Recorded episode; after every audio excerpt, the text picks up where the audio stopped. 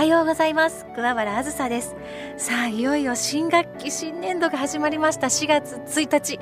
この日は誰もが知るエイプリルフールでもございますよね。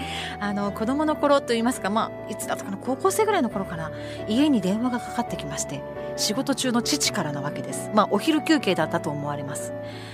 あずさ連絡がある。何？お父さん何？どうしたん？ちょっと忙しいねんけどめんどくさいなと思いながらこう電話してた。お父さんながんになってしまった。ええ大丈夫なの？近眼前からって言われてもずっこーともあの目目ね視力のね、はい、近眼もその時ちょっともうだいぶアダルトあの老眼も入っていたんじゃないかなと思いながらもやられたと思った思い出を毎年この時期になったら思い出すます。はい。そんな今日ではありますが今からは本当のお話でございます。はい、えー、私アカデミーシェアリングという会社でも、えー、お仕事をしておりましてこちらでなんと新しい授業がスタートいたします。90歳ヒアリング時の架け橋というタイトルで授業がスタートしております。こちらはその名の通り90歳になる、えー、方々にヒアリングですねインタビューをさせていただいてさまざまなこれまでの時についてお話をしていただきます。家族仕事子育て親子夫婦そして親戚友達地域いろんな時を重ねてきた方々からのお話を届けていきたい。そんな思いでインタビューが始まりました。こちらは東京都市大学の先生でいらっしゃる教授ですね。古川教授が監修していただきます。古川教授はこれまでに600人の90歳ヒアリングをさせてこられてそれを教材にされて学生の皆さんと持続可能な地球日本まちづくりそんなデザインの学科などもされていらっしゃる先生でございます。その先生と一緒に監修していただきながら、え私も90歳ヒアリングに携わらせていただくこと大変嬉しく思っております、え SNS などでもどんどん発信していきたいと思っておりますのでぜひ90歳ヒアリング時の架け橋でいろいろと見ていただけたらなと思います。まだ始まってばかりの授業でございますのでじわじわとこの1年を通して皆様にいろいろとお届けしていきたいと思っておりますので楽しみにしていてください。さてこちらの番組では毎日の生活の中で自分だけでは調べることができないような情報や豆知識を専門分野でお勤めの方にお聞きしておきます。またご活躍中のゲストをお迎えして元気が出るお話や暮らしのヒントなどを伺っていきます。メールアドレスはアズライフ aslife アットマーク obc1314 お便りは郵便番号552-8501ラジオ大阪桑原あずさのアズライフまでお寄せください。今週もどうぞ最後までお付き合いください。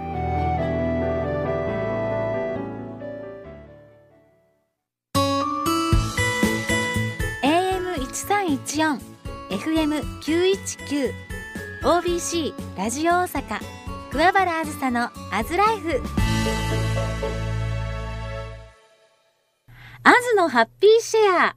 このコーナーは様々な分野でご活躍中のゲストをお迎えしあなたの日々の生活の中に小さな幸せを感じることができるようなお話をお伺いします。今週のゲストは一級建築士事務所わびすき代表の奥田千恵子さんをお迎えしています。こんにちは。こんにちは。よろしくお願いします。はい、よろしくお願いします。さて、奥田さん、こちらのわびすきという名前の、えー、建築事務所。はい。はい、これはお名前の由来はどんなものなんでしょうか？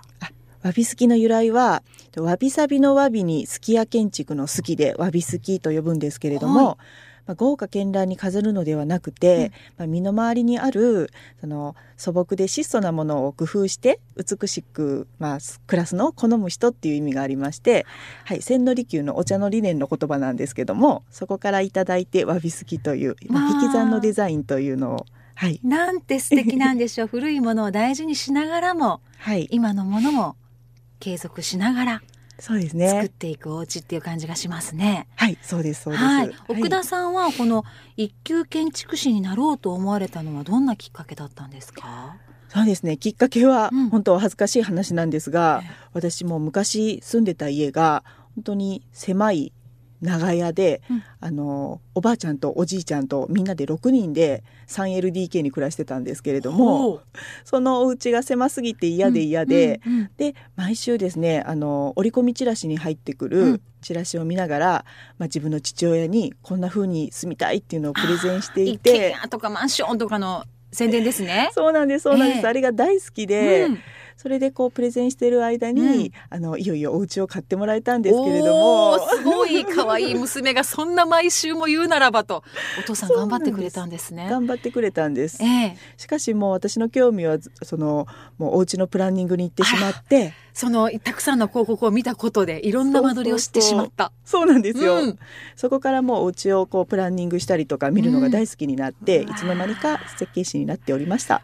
たくさんのお家の間取りを見てここのお庭にこれを置いてここの部屋は誰のお部屋でとかこうね妄そうそうそう。想を膨らませていらっしゃったんでしょうね。それが楽しかったんですね。なそして本当に建築士になっちゃったよと。そうなんです。で今はもうたくさんのいろんなね方々のお家やお家だけになりますか？建築は。えっとねお家ええ。または、あの保育園とか、うんうんあと店舗とかも設計させてもらってます。まあ、まあ、保育園なんかはどうでしょう奥田さんご自身がお母さんでもいらっしゃるのではい。ママ目線でいろいろと動線とか考えたうん建築ができるのではないですか、そうですね。保育園は特にやっぱり子どもが長く滞在するとこなので、まあ、なるべくね室内の空気環境を良くしてあげたいなっていうのがあって、私も本当に保育園に行った時にやっぱり新しい保育園だと結構新建材の接着剤の匂いがすごいんですね。なので本当に子どもが空気を吸う時にあのなるべくこう体に有害なものが入ってこないようにっていうので、まあ、無垢の床と床材とわかあ漆喰の壁とか裸足で走り回っても大丈夫みたいな。そうなんですん床舐めても大丈夫みたいないいですね。それ保護者の方安心ですよね。ほら今日のディレクターさん大きくうなずいてらっしゃいます。小さなお子さんいらっしゃるのでねあ。そうですうんね室内の空気環境って実は見えないんですけどとっても大切なんですきっとこう風通りもいい建物なんでしょうね。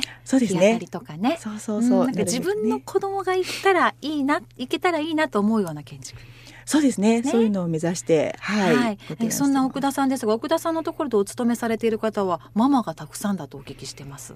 そうなんです。ええもう図らずともなんですけど、うん実は男性ウェルカムなんですけど、だはい男性はあんまりもう 来てくれなくなって。ママのパワーに負けちゃってるのかしら。そうなんですよ。は今6人、私も含めて6人なんですけれども、全員主婦で、は。はいい、あの在宅勤務とか、うん、あの完全フレックス制とかっていう形でみんなはい頑張って働いてもらってます。全員主婦って結構珍しくないですか？そうですね。特に建築業界は男そうですよね。性が多いなんかので、理系建築士なんか男性が多いっていうイメージがありますけれども、そうなんです。実際その代表されていて福利厚生のところで大変なこととかはありませんか？そうですね、うん。私が実は働きたい会社を作ろうと思って、うん。それでまあ子供を妊娠したのをきっかけに独立して始めたので、うん。もう本当にまあ休みが取りやすかったりとか、はあの突然のまあね、あの子供の熱とかにも対応できるように2人体制でやったりとか、まあ、そういったところはもうもともとベースとして考えがあったのであーそこで13年前からやってますす。羨ましいなって感じですね。え自分が住みたいお家作り、自分の子供を預けたい保育園作り、そして自分が働きたい会社作り、すべて自分ごとにして、もうみんなファミリーにしちゃってるようなお話ですね。素敵ですね。確かにもう自分中心で申し訳ないんですが、そんな感じでやってます。そんな奥田さんですが、今回一つチャレンジされていることがあるとお聞きしてます。あ、そうなんです、そうなんです。今実はですね、あの私明石で設計事務所をやってるんですけど、はい稲美町で古民家を購入いたしまし稲て、美町は明石にあるんですか？明石のね、えっとすぐ北にあるんですけれども、うんうんうん。まあ明石の中心から車で20分ぐらいのところで、はい、駅はどこになるんだろう？あ明石かな？そうですね。二見駅、あ JR の二見駅。うんが一番近いんですけど、はい。そこからバスでしばらく行って、うん。北に上がったところ、まあちょっと田舎なんですけれども、そこであの実は古民家を購入しまして、はい。10月にあの余剰建材のリユースショップを始めようと思って今はい工事を実はしているところなんで余す。剰建材とは具体的にどんなものになるんでしょうか？はい、あの余剰建材っていうのは建築でこう少しあのたくさん目に発注してしまって余った材料のことを言うんですけれども、うんうんまあ、日本の建築業界非常にあの工期があの厳しくてですね、はい。絶対守らないといけないのであの材料が足りなくならないように少し多めに材料を発注するっていうそういう習慣があってどうしても最後ねあの一箱だけとか、うん。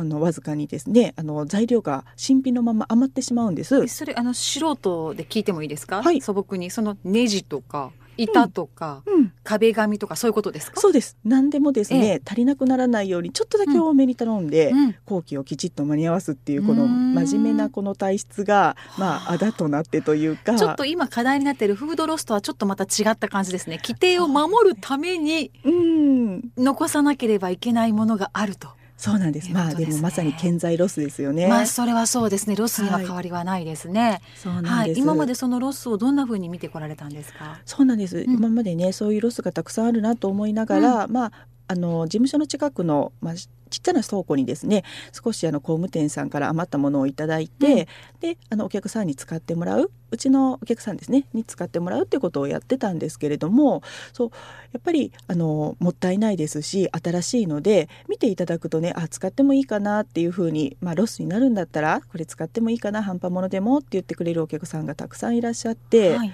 それお客様というのは今からお家を建てるお客様ということですか？そうですそうです。うはいリフォームされたり。りとかそうですそうです。